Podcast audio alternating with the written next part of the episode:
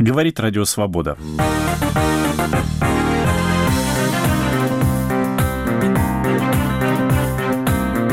Выводы Международной следственной группы по катастрофе малазийского Боинга в небе над Донбассом совпали с выводами расследовательской группы Беллингкет.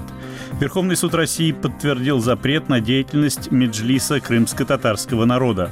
Новое нападение на фотовыставку в Сахаровском центре в Москве. Здравствуйте. Эти и другие темы в программе «Время свободы». Итоговый выпуск. Сегодня четверг, 29 сентября. У микрофона в студии в Праге Андрей Шароградский. Но начнем с памятной трагической даты. Сегодня исполнилось 75 лет со дня начала массовых расстрелов нацистами в Бабьем Яру в Киеве евреев, цыган, советских военнопленных, партизан, членов организации украинских националистов. Только за два дня, 29 и 30 сентября 1941 года, в Бабьем Яру были убиты почти 34 тысячи евреев. Массовые расстрелы продолжались почти до освобождения Киева в ноябре 1943 года. За это время, по разным оценкам историков, во враге смерти было убито от 70 до 200 тысяч человек. Советская власть замалчивала информацию о зверствах нацистов перед началом войны, поэтому в конце сентября 1941 года киевские евреи пришли по приказу оккупационных властей на место сбора думая, что их будут депортировать. В нашей программе мы предлагаем вашему вниманию свидетельство Раисы Майстренко, которой тогда было три года. Она чудом выжила благодаря своей бабушке, вовремя понявшей, что происходит. Когда мы шли э, по приказу немцев, что все евреи должны собраться в, в, вот в этом районе, а здесь была узкоколейка. И люди не думали, что они идут на расстрел, а думали, что будут куда-то эвакуировать.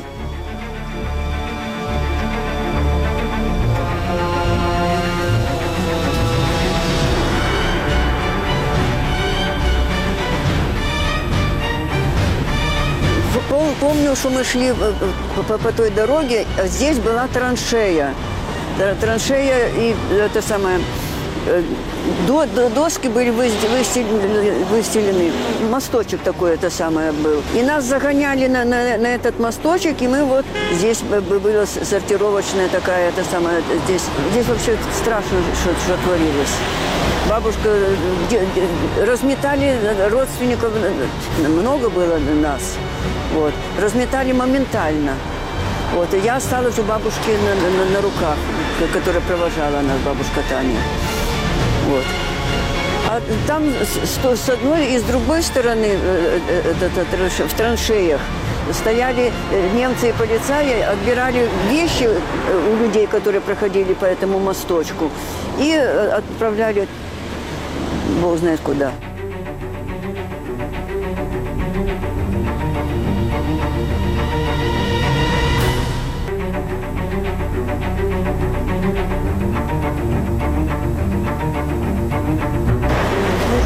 Тут забора этого не, не было.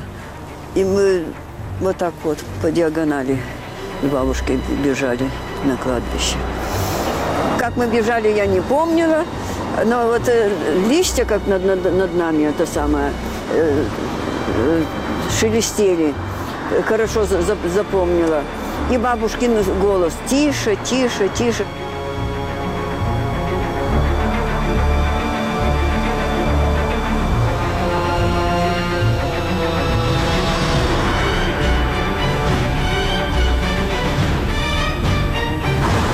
Плакала, плакала все время. Видно, весь этот ужас и выплакала.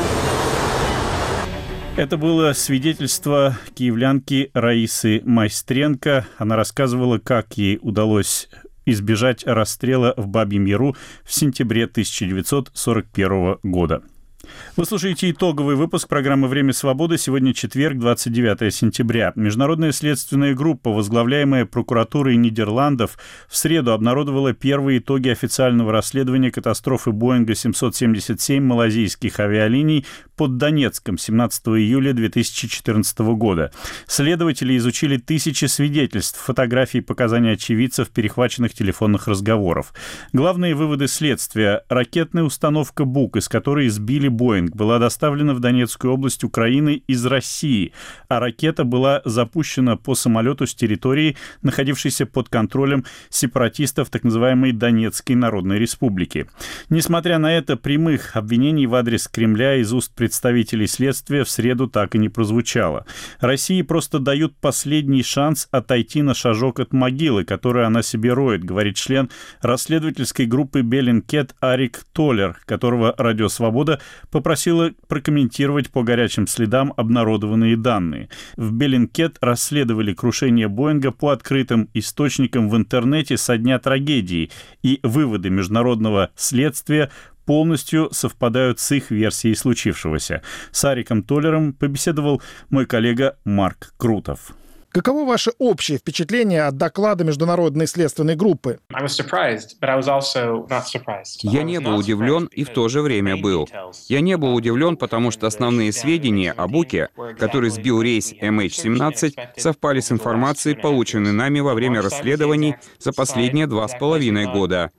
Место, откуда был произведен запуск, тягач, который доставлял Бук, маршрут следования, даты, когда он пересекал границу. Сюрпризом же для меня стало то, что Международная следственная группа опубликовала новые свидетельства, о которых мы не знали. Например, новая фотография следа от запуска ракеты в небе. Она позволила произвести точный расчет, еще раз доказать, откуда был произведен запуск. Мы знали раньше, что две фотографии Бука, опубликованные вскоре после катастрофы журналом «Париматч», это кадры из видео. Но мы и не надеялись увидеть само это видео. Теперь мы его увидели. В докладе есть новые свидетельства, но большая часть из представленных доказательств нам была известна. Увидели ли вы значительный прогресс в расследовании катастрофы рейса MH17? Да, я увидел несколько очень интересных моментов, в которых следствие значительно продвинулось. Люди, которые работают в международной следственной группе, знают гораздо больше, чем мы. Я впечатлен. И я рад, потому что после доклада Совета безопасности Нидерландов многие были очень разочарованы. Теперь у нас есть перехваченные переговоры сепаратистов за день до катастрофы, в день, когда был сбит самолет, на следующий день. Да, можно сказать, что следствие осторожничает, несмотря на то, что оно нашло множество свидетельств причастности России к катастрофе. Мое мнение, на сегодняшний день это политическое решение — которое принято для того, чтобы дать России как государству, дать частным лицам возможность начать по-настоящему сотрудничать со следствием, пока ситуация не стала для них еще хуже. Вы имеете в виду, что именно поэтому Международная следственная группа сегодня снова официально не заявила о причастности России к катастрофе, хотя и признала, что Бук был привезен на Украину из России?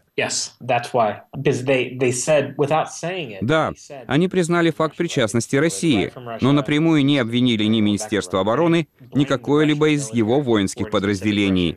Для меня очевидно, что именно поэтому они и сделали акцент на том, что ищут новых свидетелей или непосредственных участников, которые могут быть освобождены от уголовной ответственности в случае, если они добровольно будут сотрудничать со следствием.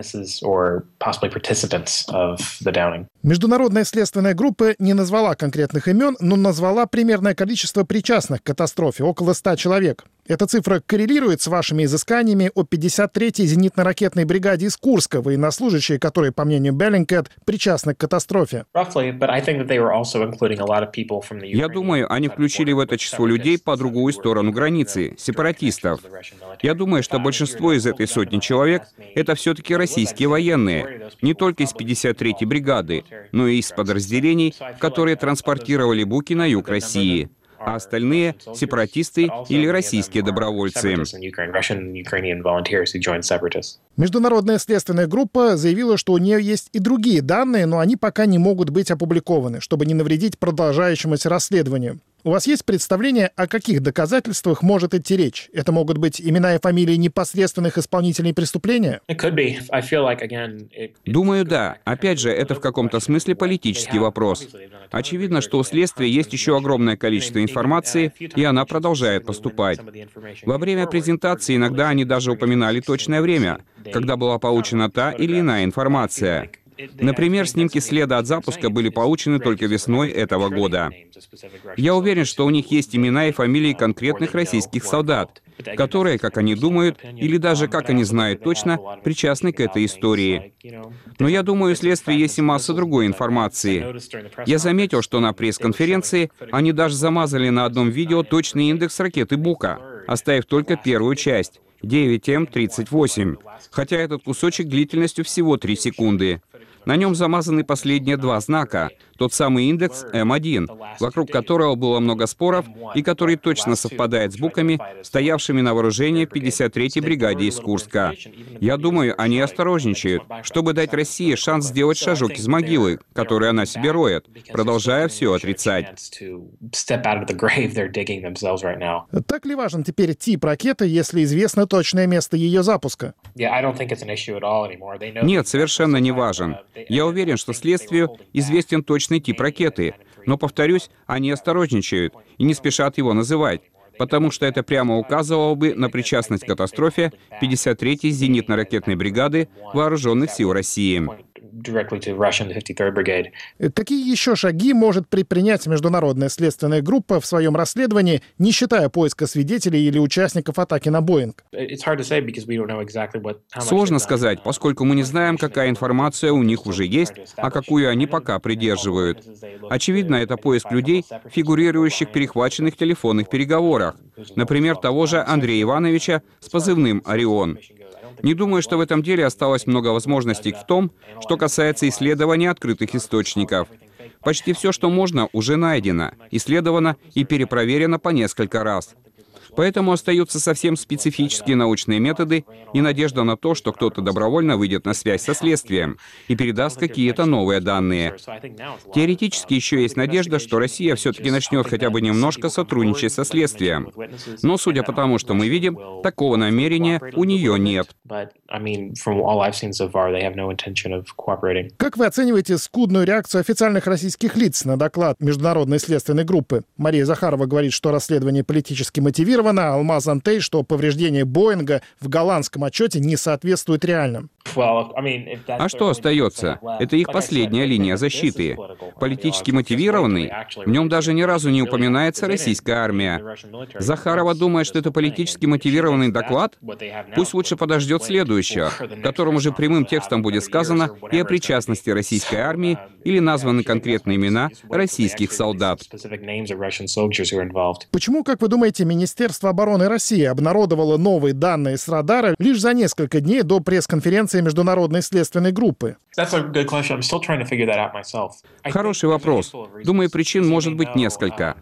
Представитель Следственного комитета России Владимир Маркин, например, подал в отставку за несколько дней до обнародования новых данных радара.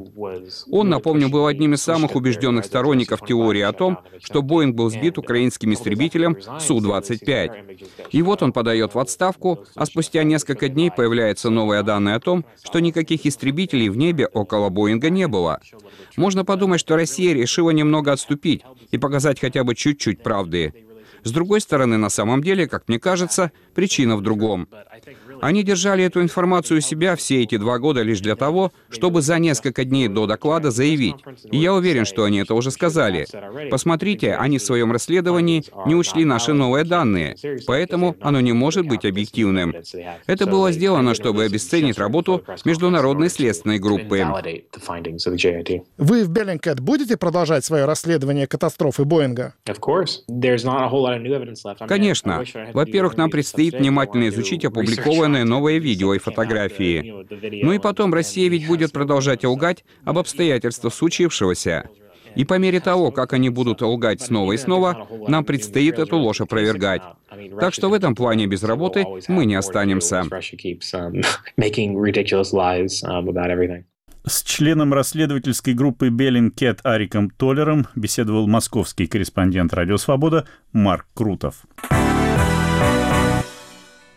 Время свободы. Итоговый выпуск. Верховный суд России сегодня подтвердил запрет деятельности Меджлиса крымско-татарского народа, признанного 26 апреля Верховным судом Крыма экстремистской организацией. В Верховном суде России сегодня работал наш корреспондент Антон Наумлюк. Антон, прежде всего расскажите историю этого дела, почему вообще меджлис крымско-татарского народа был запрещен. Это решение, которое принял в апреле Верховный суд Республики Крым по инициативе прокуратуры республики и лично Натальи Соклонской, которая инициировала это дело, основывалось на нескольких фактах, которые вызвали раздражение у российских силовиков. Во-первых, инцидент на границе в Армянске 3 мая 2014 года, когда Мустафа Джемилев пытался пройти на территорию полуострова. Его встречали полторы тысячи крымских татар и пограничники, которые воспрепятствовали проезду Джемилева домой, по сути, там произошли столкновения. Двум силовикам были нанесены очень легкие повреждения. На основании этого были возбуждены уголовные дела. И этот эпизод послужил одним из оснований закрытия Меджлиса. Обвинение настаивало на том, что Меджлис организовал массовые беспорядки на административной границе в Армянске. Еще одним достаточно жестким основанием, на которое сегодня ссылались прокуроры, были высказывания главы Меджлиса Рифата Чубарова СМИ, на телевидении и в печатных статьях, в которых он призывал вернуть полуостров Украине, в котором говорил о неизбежности столкновения с Россией за Крым. Обвинение посчитало, что это является призывом к нарушению территориальной целостности Российской Федерации и тоже включила в качестве основания для запрета Меджлиса. Сторона защиты, и ее представляли адвокаты правозащитного движения «Мемориал», настаивали на том, что, во-первых, Меджлис не может быть ответчиком по этому делу, поскольку не является зарегистрированной общественной организацией и вообще общественной организацией не является. Это выборный орган самоуправления национальный крымских татар, который традиционно избирается через Курултай, то есть через представителей крымских татар. Всего в Верховном Меджлисе 33 человека, и в Меджлисах низшего уровня три с половиной тысячи депутатов. Если сегодняшнее решение Верховного суда будет рассматриваться с юридической плоскости, то силовики могут предъявить претензии ну, практически всем этим депутатам, которые являются членами Меджлиса того или иного уровня. Еще одним ответом страны защиты на претензии силовиков являлось то, что Рифат Чубаров, который высказывал предположение о возвращении и пожелание возвращения Крыма Украине, высказывал свою личную позицию, не высказывал ее в качестве представителя именно Меджлиса. Более того, он находился на территории другого государства, он находился на материковой части Украины, и вообще его высказывания не могут поэтому подпасть под действие российского антиэкстремистского законодательства. Тем не менее, судейскую коллегию, которая сегодня выносила решение, эти слова не убедили. Позиция э, защиты показалась им необоснованной. Апелляция была отклонена и подтверждено решение суда первой инстанции о запрете действия Меджлиса. Можно ли как-то обжаловать это сегодняшнее решение Верховного суда? По словам адвокатов, с которыми я пообщался уже после заседания, обжаловать на территории России уже практически невозможно. Единственным методом отмены этого решения может являться жалоба в Европейский суд по правам человека. А, решение об этом, по всей видимости, еще не принято и будет приниматься самими членами Меджлиса, а не адвокатами. Пока что такого решения нет. И все-таки можно ли говорить о том, как будут развиваться теперь события? Этот вопрос я тоже задавал адвокатам, поскольку на территории Крыма сейчас до сих пор остается ряд членов Меджлиса, они не собираются никуда уезжать, они продолжают свою деятельность. И более того, 27 сентября было вынесено несколько протоколов об административном правонарушении в очень спешном порядке. Сегодня их прокуратура попыталась ввести в материалы дела, и стало понятно, почему собственно, они были э, организованы. Это были протоколы, в том числе в адрес э, зампреда Меджлиса Ильмила Мерова, который совсем недавно вышел из психиатрической лечебницы, куда был насильно доставлен для проведения экспертизы. Так вот, эти протоколы были составлены по факту заседания Меджлиса уже после того, как его запретили по приказу прокуратуры. То есть еще до судебного решения, но прокуратура уже его запретила. Тем не менее, Меджлис собрался, вынес свои решения, запротоколировал их. И после этого заседания против меджлисовцев были составлены протоколы об административных правонарушениях, назначены не очень большие штрафы, но понятно, что это было сделано не для наказания, а именно для того, чтобы сегодня в суде сказать, посмотрите, Меджлис заседает до сих пор, несмотря на запрет, то есть продолжает свою противоправную деятельность такие шаги, они говорят о том, что может случиться в дальнейшем в Крыму и с членами Меджлиса. и с членами Курултая, которые выбирали Меджлис, и, в общем-то, с любым крымским татарином, который принимал участие в выборах Курултая и Меджлиса. По мнению адвокатов, если будет продолжаться хотя бы какая-то возможная деятельность меджлисовцев, а рассматривать э, такой деятельностью можно и собрание из двух человек, из двух членов меджлиса. Это как захочется российским силовикам, российским спецслужбам. Так вот, если будет продолжаться такая деятельность, то любой из них может быть подвергнут уголовному преследованию. Это был корреспондент «Радио Свобода» Антон Наумлюк. Напомню, что Верховный суд России подтвердил запрет деятельности Меджлиса крымско-татарского народа, признанного Верховным судом Крыма экстремистской организацией. Вы слушаете итоговый выпуск программы «Время свободы». История с разгромом выставки работ журналистов Александра Васюковича и Сергея Лойко, посвященной войне на Украине, получила продолжение. Накануне человек, которого официальные российские средства массовой информации представляют кандидатом философских наук Антоном Беликовым, облил краской фотографии украинских добровольцев, которые были сделаны во время войны на Украине и стали частью проекта под названием «Фото на память». Выставка выставка проходит в Сахаровском центре. В четверг в Сахаровский центр пришли люди, представившиеся ополченцами так называемой Донецкой Народной Республики, и принесли туда трехлитровую банку с красной жидкостью, назвав ее кровью детей Донбасса. Они требовали закрытия выставки, рассказывает Любовь Чижова. В четверг группа неизвестных напала на Сахаровский центр в Москве. Злоумышленники сорвали объявление, которое развесили ранее сотрудники центра на месте фотографий победителей конкурса «Прямой взгляд», испорченных накануне вандалом. Директор центра Сергей Лукашевский сообщил о группе неизвестных, которые препятствуют работе организации. В центр явилась группа неизвестных лиц, сорвали объявление, которое мы разместили на месте ранее испорченных фотографий, принесли банку с неизвестной жидкостью и надписью «Кровь детей Донбасса», сообщил Лукашевский. О том, что происходит в Сахаровском центре, Радио Свобода рассказала его сотрудница Полина Филиппова. Тут есть человек, который видел полный колодец мертвых девочек, в том числе 8 лет. В общем, тут много всего интересного происходит. Если фактами, то у нас полный выставочный зал людей в камуфляже и казацких шапках, кричат. Периодически картина поворачивается в камеры. Ну, они прекрасно знают, зачем пришли. Они что делают сейчас, вот кроме того, что раздают Они э, кричат э, то друг на друга, то на тех, кто задает им вопросы, то на журналистов, то на нашего директора, то даже на нашего смотрителя. Что конкретно они говорят о цели своего прихода? Э, они требуют закрыть выставку. При том, что на самой выставке уже нет ни работ, ни даже текстов, которые эти работы замещали. Работы испорчены краской, и те листы формата А3, которые мы повесили на их место с словами о том, что здесь были работы, посвященные э, войне в Украине, они э, сорваны. Вы собираетесь каким-то образом обращаться там в полицию? Я знаю, что здесь есть наряд полиции, они вывели какого-то человека, который видимо, собирался подраться. Ну, больше этого я, к сожалению, не в курсе.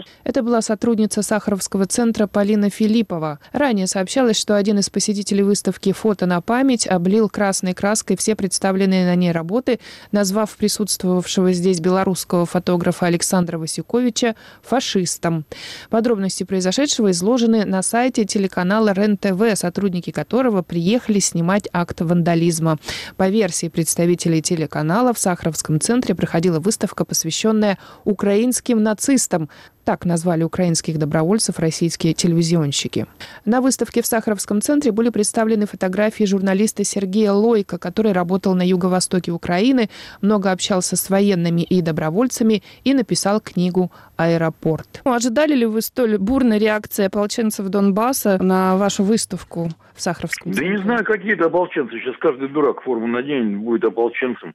Я э, на Донбассе, да, особенных ополченцев не видел какие-то ряженые там вооруженные до зубов романтики с большой дороги, бандиты, короче. А как вы думаете, э, кто может стоять за этими людьми, которые пришли сегодня в Сахаровский центр и, по сути, устроили там погром, испортили э, ваши работы, работы Васюковича? Ну, да кто угодно может стоять. Собственно, я, честно говоря, благодарен этим неандертальцам за то, что они сделали, потому что иначе пришло бы там два землекопа и две трети из тех 14%, которые не зомбированы российскими масс-медиа. И, в общем-то, мало кто увидел эти работы. А теперь, ну, да, облили их краской Ну, это же не Рембрандт, это же не, это самое, не Даная какая-нибудь, а, а просто фотопринты, ну, напечатываются еще. Они же есть в интернете, зато теперь огромное количество людей э, захотят посмотреть эти фотографии в интернете, захотят прочитать мою книгу. Так что нет худа без добра. Рекламу вам сделали, короче говоря. Ну, конечно. да. Ну, я чего боялся, что кто-нибудь может пострадать. Знаете, какой-нибудь сторож там, или бабушка, или организаторы выставки. Ну, ну слава богу, обошлось без эксцессов, а, а фотографии теперь Э, все смотрят. Сотрудники российских телеканалов навесили на эту выставку э, ярлык уже нацистский, называют фотографии украинских добровольцев э, украинскими ну, нацистами. Ну, кто больше всех кричит про фашистов, тот на самом деле является самым настоящим фашистом. Российские средства массовой информации развязали войну в Украине. Никаких причин для какого-либо серьезного конфликта, не говоря уже о вооруженном противостоянии, в Украине не было пока российское телевидение, пока российские газеты не начали выдумывать какую-то чушь, которая заставила там сотни абсолютных идиотов, дегенератов, каких-то просто больных романтиков русского мира поехать туда, как на сафари, и убивать людей непонятно ради чего. Одновременно с этим туда вошли регулярные российские войска, которые пытались оттяпать себе украинскую территорию. Возможно ли восстановить эту выставку? Возможно как-то э, дальше ее где-то представлять или все уже на этом? Ну, я не знаю, я же не организатор выставки. Mm-hmm. Моя роль заключалась в том, что я не возражал. Хотя я предупредил, ребят, я просто не хотел, чтобы кто-то пострадал, какая-нибудь там бабушка или mm-hmm. кто-то из организаторов. Я предупредил их, что может быть очень плохо. Но они на это пошли. Это их дело, они имели право. Я был не против. А что они дальше будут с этой выставкой делать? Чем больше людей увидеть мои фотографии, тем лучше. Это был журналист Сергей Лойко, чьи, чьи работы были представлены на выставке в Сахаровском центре. Фотографии облили краской 28 сентября. Это произошло на встрече с победителем конкурса «Прямой взгляд» в номинации «Конфликт» Александром Васюковичем, который тогда общался со зрителями. Я находился прямо там в тот момент, когда все это происходило. Я проводил творческую встречу, где я рассказывал про свои проекты, и, собственно говоря, один из посетителей этой творческой встречи в итоге начал заливать все краской из баллона.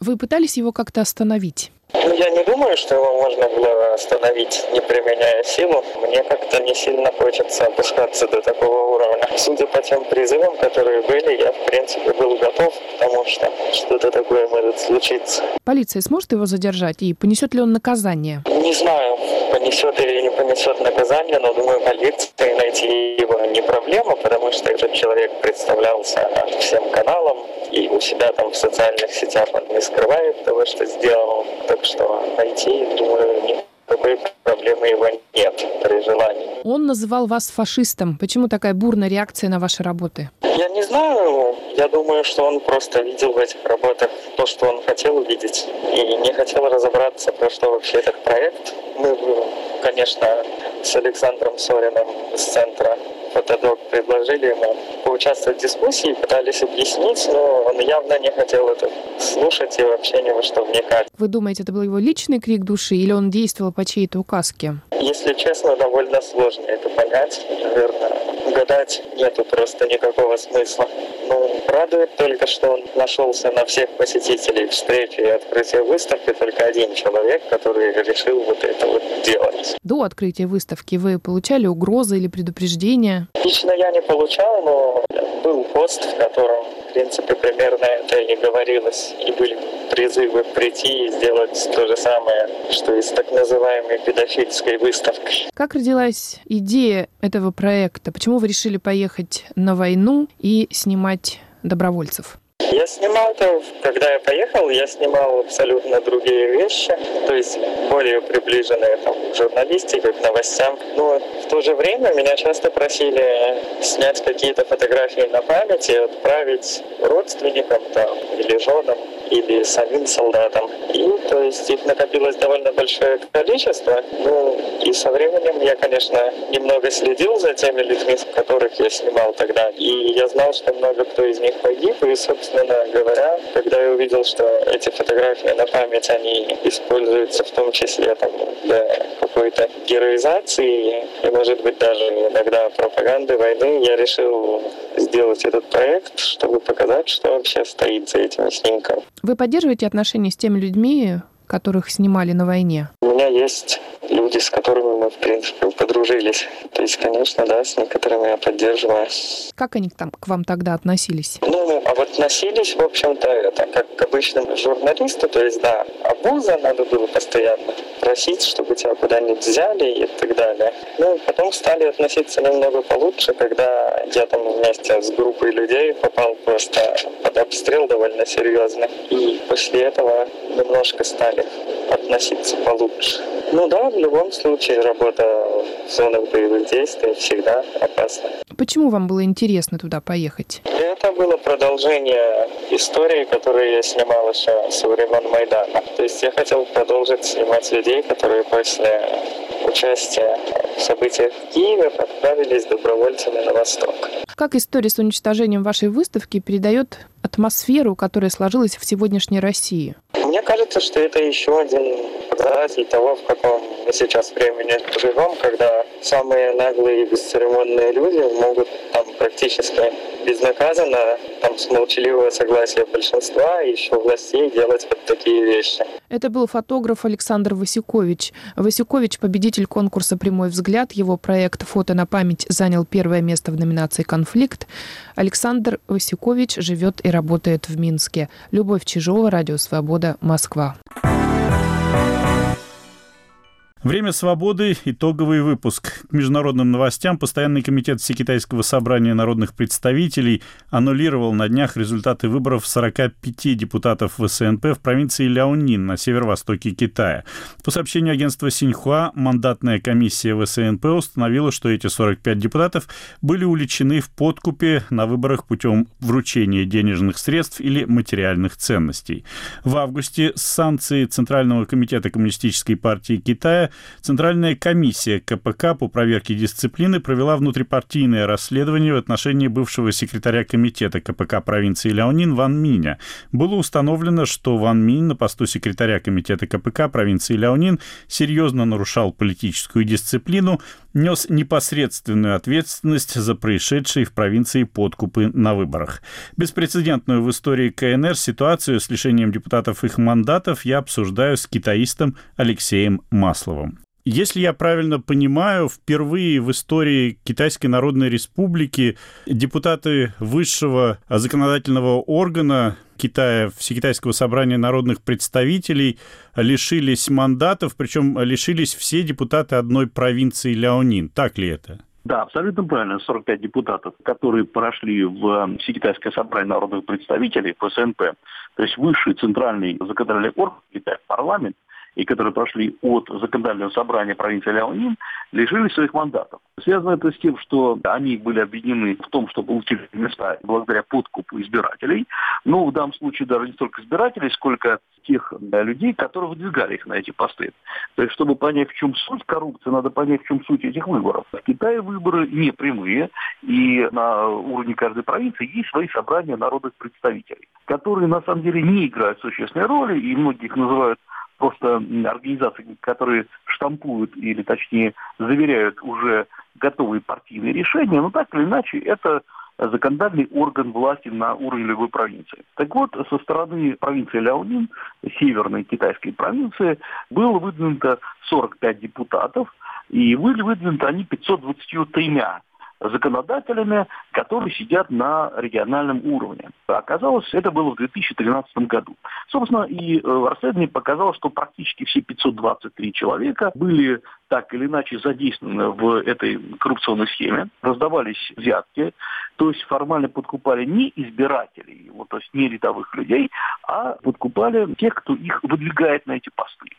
Поэтому за счет вот такой непрозрачной схемы, многоступенчатой, очень долгой, можно договариваться не с какой-то группой населения, а просто вот с сотрудниками на региональном уровне. Есть еще другая интересная статистика, что из 62 членов постоянного комитета НПК на уровне провинции Ляонин, то есть, э, собственно говоря, постоянных членов, которые постоянно ведут работу, 38 уже дисквалифицированы и выведены из состава. То есть, по сути дела, речь идет о тотальной коррупции на уровне провинции Ляонин. То, что 45 человек отозвано из центрального органа законодательной власти, это, по сути дела, 5%. Ну, это, казалось бы, немного, но, в общем, это удар по всей провинции. И, в принципе, надо понимать, что уже давным-давно членство в НПКСК превратилось в своего статуса, в защиту своих коммерческих интересов, ну и, конечно же, в особый такой шик, ну, чтобы было понятно, в прошлом году из э, почти 1270 самых богатых людей Китая, которые названы аналитическим центром Хужунь, китайским, самым крупным, который располагается в Шанхае. Вот из этих 1270 человек 203 входят в НПКСК.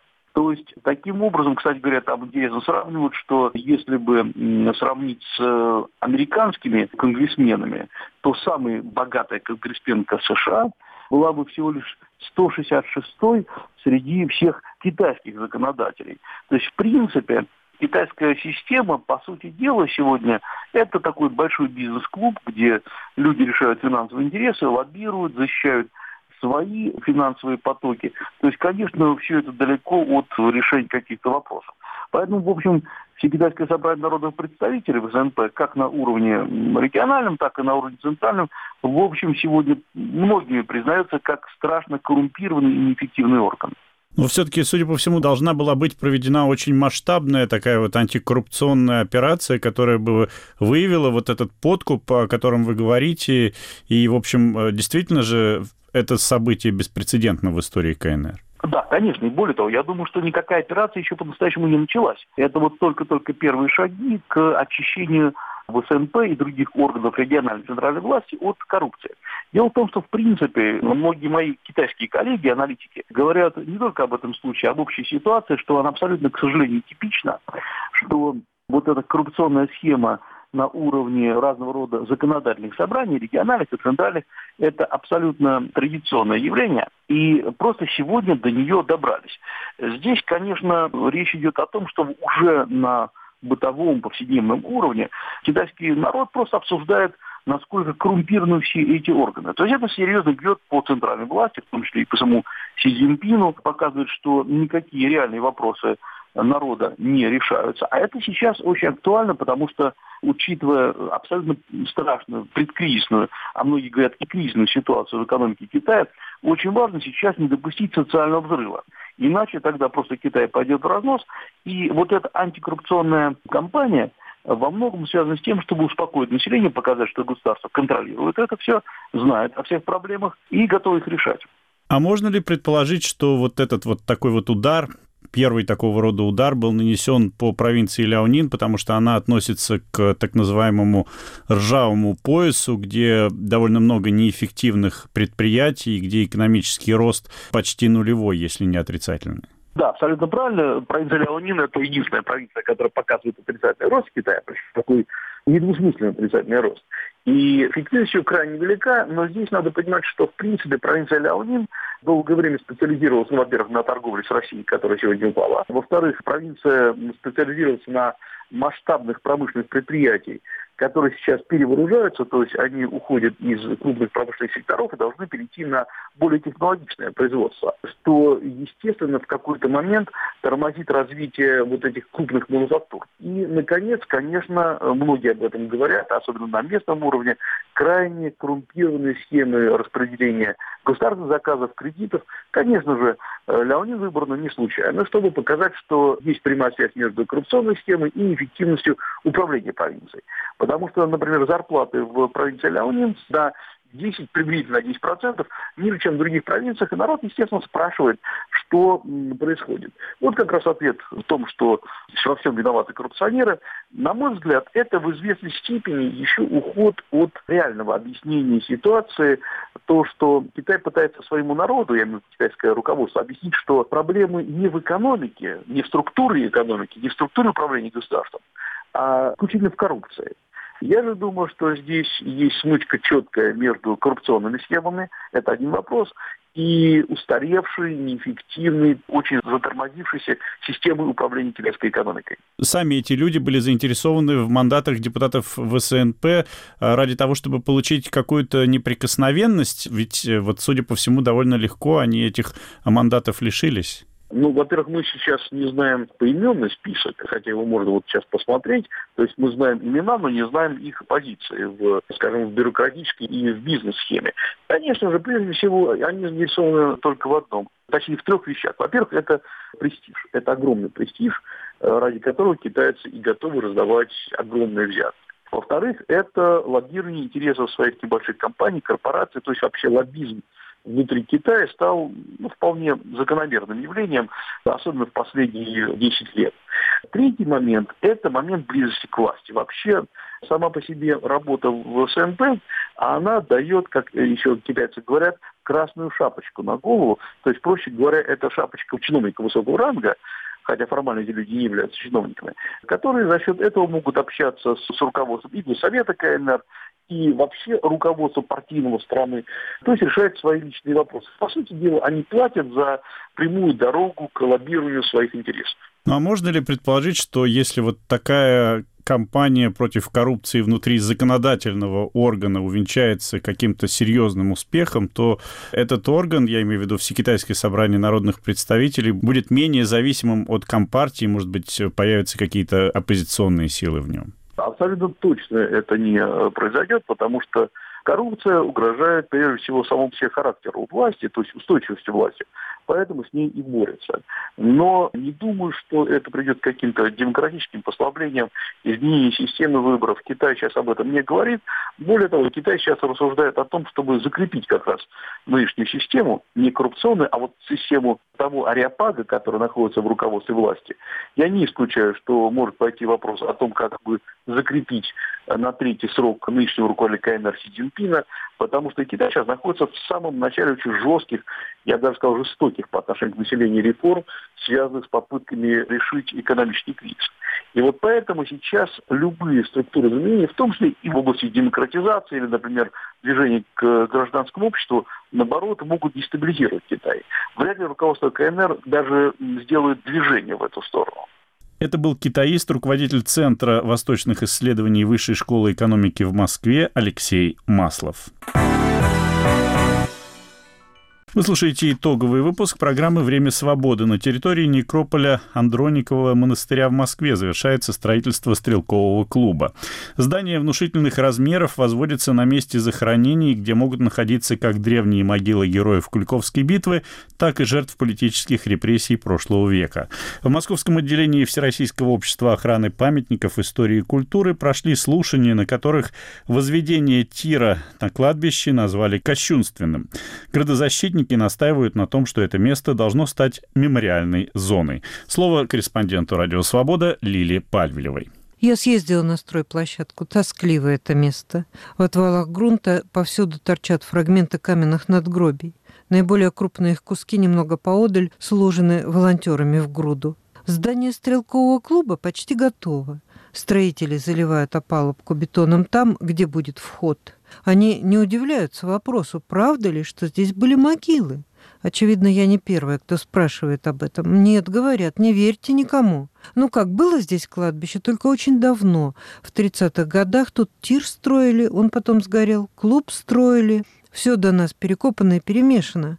Мы, говорят, только два гробика нашли, их археологи забрали.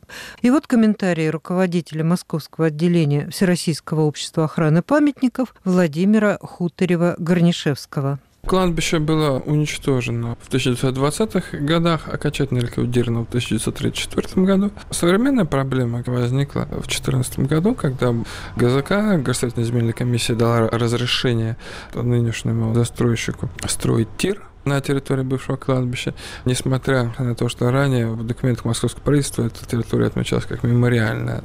Там находился тир ДСАФ, но по сравнению с современным тиром, конечно же, он в 3-4 раза меньше был. У современного только почти 700 метров подземного этажа, а плюс огромное помещение сверху. И когда выдавали решение строительства, тогда сказали, что якобы это идет восстановление исторической застройки. Но блочный советский тир не является исторической застройкой. Более того, все проекты связаны с восстановлением исторической застройки, вообще все проекты строительных работ на территории охранных зон города Москвы, а это охранная зона, она примыкает к двум памятникам, одному регионального значения ДК завода Серп и Молот, и другого федерального значения Андроников монастырь. Я хочу напомнить, что Андроников монастырь входит в два десятка особо ценных объектов культурного наследия Российской Федерации. Все эти вопросы должны рассматриваться на так называемой сносной комиссией, а ее официальное название – комиссия по регулированию градостроительной деятельности на территории достопримечательных мест и охранных зон города Москвы. Не рассматривался, и соглашение на это не давалось, потому что было понятно, что это все будет провалено на этой комиссии, очевидно. Начали строительство тира, выкопали вокруг котлован для проведения коммуникации, разумеется, да, и вот при разрытии этого котлована как раз были найдены там гробы, были найдены остатки надгробий. Как и в любом древнем городе, в Москве, где не станешь копать, обязательно рано или поздно ковш экскаватора зацепит древние кости. Так что же, не жить теперь, ничего не строить? Конечно же нет, но только не на этом месте, считает основной докладчик публичных слушаний, посвященных некрополю, профессор кафедры теории истории государства и права социального университета Сергей Карнаухов. Археологи настаивают на том, что вся территория, которая была раскопана, является грунтом переложенным что грунт был перекопан во время строительства небольшого тира, который действительно был на этом месте в конце 30-х годов. Это тир Досаафа, который просуществовал до конца 90-х, и сейчас вот на его основе воздвигли вот это огромный саркофаг. Так вот, археологи настаивают на том, что первое, это был грунт переложенный, значит, культурный слой не нарушен. И все гробы и кости неизвестно, как туда попали. Больше того, те гробы, которые они находили, они на наших глазах их разрушали. Археологи разрушали? Ну, как они описывают, гробовые доски сбрасывают под глину, затаптывают их, кости складывают в мешок, описывают, уносят все. Купили они большой мусорный ящик, туда скидывают эти кости, потом обещают это все отдать русской православной церкви для захоронения. В таком перемешанном виде? Да, конечно. Ну а как? Это в больших мусорных мешках все лежит. Те артефакты, которые они находят, вот при нас они складывали в ящики, уносили Куда они там уносили, мы не знаем, но в 23-30, когда они уезжали после визита Следственного комитета, вот это все увозилось. Как известно, это кладбище очень-очень древнее, и там могут быть артефакты ценные, так что не исключено, что они не попадут ни в какие государственные хранилища? Сложно сказать, мы не можем обвинять этих археологов ни в чем. Вместе с тем мы отмечаем такой важный момент. Они будут готовить отчет на наш запрос. Мы попросили как общественное объединение, потому что я в частности представляю фонд благотворительный имени Кирилла Орловского. И я попросил их от имени фонда, я говорю, давайте мы сделаем запрос, вы нам дадите отчет для дальнейшей работы с правоохранительными органами. По закону отчет готовится три года. То есть мы только через три года получим официальный отчет археологов, единственных, которые там были, о том, что реально они нашли и что в действительности попало в хранение вот этой частной археологической компании. Если мы выйдем сейчас отсюда и посмотрим следующий подъезд, вот прям следующий. Там, знаете, лавка старины. Если мы сейчас зайдем туда, мы обнаружим огромное количество каких-то камней. Потом вот эти артефакты чаще всего оказываются в таких лавках и на черном рынке. Позволяют этим археологам неплохо зарабатывать. Для чего нужен такой огромный тир? Для кого он предназначен? Я позволю себе два тезиса, которые, мне кажется, могут быть интересными. Во-первых, само по себе место. Есть такое понятие, и в науке, и в политике все чаще его используют духовные центры, которые в корне меняли ту политическую реальность, в которой мы оказываемся. Вот Спас Андроников монастырь был именно таким местом. Туда Дмитрий Донской в 1380 году шел со своей дружиной, измученный, израненный, с огромным количеством гробов. Спас Андроников монастырь. Там митрополит Киприан, который был следующим после митрополита Алексия, а ведь мы все помним, что митрополит Алексей на коленях вырастил буквально Дмитрия Донского. И он несет эти гробы в Спас Андроников монастырь. Их там отпели, и было торжественное захоронение героев Куликовской битвы. Мы сегодня с вами являемся не просто свидетелями разграбления какого-то некрополя. Мы видим, как уничтожается единственное в нашей стране место, где похоронены герои Куликовской битвы. В таком количестве. Мы сейчас нашли имена этих людей, и в ближайшее время мы получим поминник героев Куликовской битвы там захороненных. Слушайте, есть второй момент, который люди, которые нас слушают, обязательно должны это знать с 19 по 22 год на этом месте. Вы вдумайтесь, не где-то, а именно здесь организовывается первый московский концлагерь. Андроневский концлагерь. Я сегодня читал воспоминания баронессы Врангель. Это всего там пять страничек, но они вызывают абсолютное оцепенение. Вот в этом месте убивали людей. Мы сегодня на месте предполагаемого захоронения тех, кого казнили во время вот этих страшных политических репрессий, находим прострельные кости, пули, и археологи говорят, это тир, поэтому и пули, но мы видим, что это пуля от винтовок, мы видим, что это пуля от револьверов, это не стира пули. На хранении в музее есть два черепа с прострельными головами в музее имени Андрея Рублева, который находится на территории этого монастыря. Мы написали письма Федотову, и мы очень ждем от СПЧ при президенте, что они нам помогут, и мы восстановим мемориал жертвам политических репрессий на этом месте. Живы дети тех людей, кто там пострадал. Им, да, им очень много лет. Но внуки точно живы. Внуки должны иметь место, где похоронены их бабушки и дедушки. Сергей, правильно ли я вас поняла, что среди тех костей, которые сейчас складывают в мешки, могут быть останки и расстрелянных в 20-е годы? по тем документам, которые доступны нам сейчас, там расстреливали. Кости людей, которые мы находим сегодня в изобилии, это в том числе кости тех, кого там расстреливали.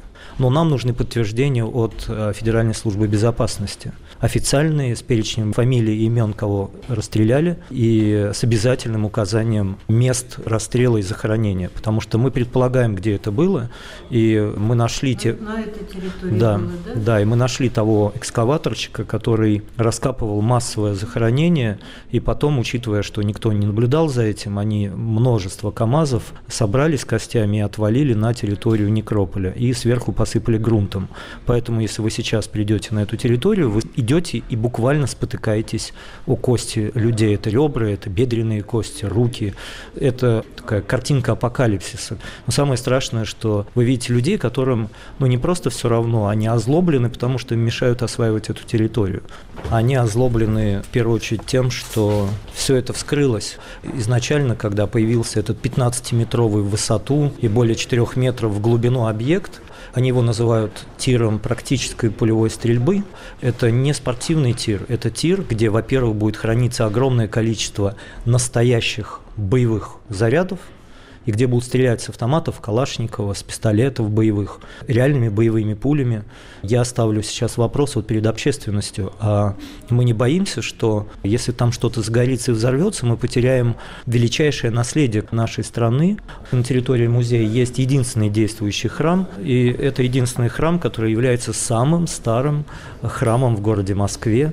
Это тот самый храм, который мы с вами видим в фильме Тарковского «Андрей Рублев». Вот именно там происходили съемки.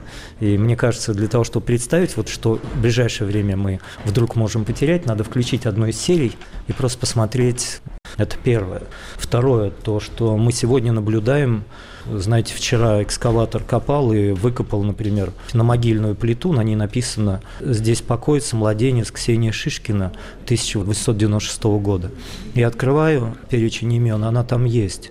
И ты подходишь к другому камню, который также торчит вот из этих отвалов грунта, которые они сейчас перемешивают с кирпичом красным. Это не просто кирпич, это кирпичи из склепов нашего дворянства. Например, представляете, вы подходите к памятнику Волконский. Вот это прототип того старого Балконского «Войне и мире». Вы подходите, а это Третьякова, это Трубецкие, а вот усыпальница Нарышкиных. А вот здесь лежит сам Жигарев, первый чайный магнат нашей Москвы, который построил удивительный храм Мартина Исповедника на Таганке. И вы вот ходите и понимаете, что вот эти могилы, они под вами, вы знаете, где они лежат, но по ним ездят трактора. Допустим, вам удастся добиться справедливости. Что можно сделать? Ведь все равно это все зарыто уже сейчас. Мы все рассчитали, у нас очень хорошая, плотная юридическая позиция. Это территория прихода. Соответственно, мы ее до снега огородим. Приход называется «Спаса нерукотворного храма в Андрониковском монастыре». даже несмотря на те строения, которые там есть, мы имеем полное право лишить их подъезда и подхода. Они должны будут, после того, как мы огородим и засыпем все грунтом, должны будут идти в суды и доказывать, что им надо выделить стоянку для машин на кладбище и так далее. Мы в ближайшее время, мы уже заказали крест поклонный, мы поставим большой поклонный крест, и Бог даст, мы получим имена репрессированных, и уже в ближайшее время эти имена будут там написаны. Мы сделаем большой мемориал. Вы знаете, у нас мечта, чтобы 9 мая дети шли на Красную площадь, безусловно, но обязательно шли еще на этот городской некрополь и возлагали цветы героям Куликовской битвы, героям Северной войны Петра I, героям войны 812 года, репрессированным в 19-20 22 год. И, конечно, ходили по этим тропинкам. Музей Щусева готов нам передать удивительное надгробие, которые чудом сохранились с этого некрополя. Мы их поставим на места, вот те осколки могильных камней, мы их восстановим, и у горожан появится место для городской панихиды. Говорит Сергей Карнаухов, Лиля Пальвелева, Радио Свобода, Москва. На волнах Радио Свобода вы слушали итоговый выпуск программы «Время свободы» за четверг, 29 сентября. Его продюсер Юлия Голубева, автор-ведущий Андрей Шароградский. Всего доброго.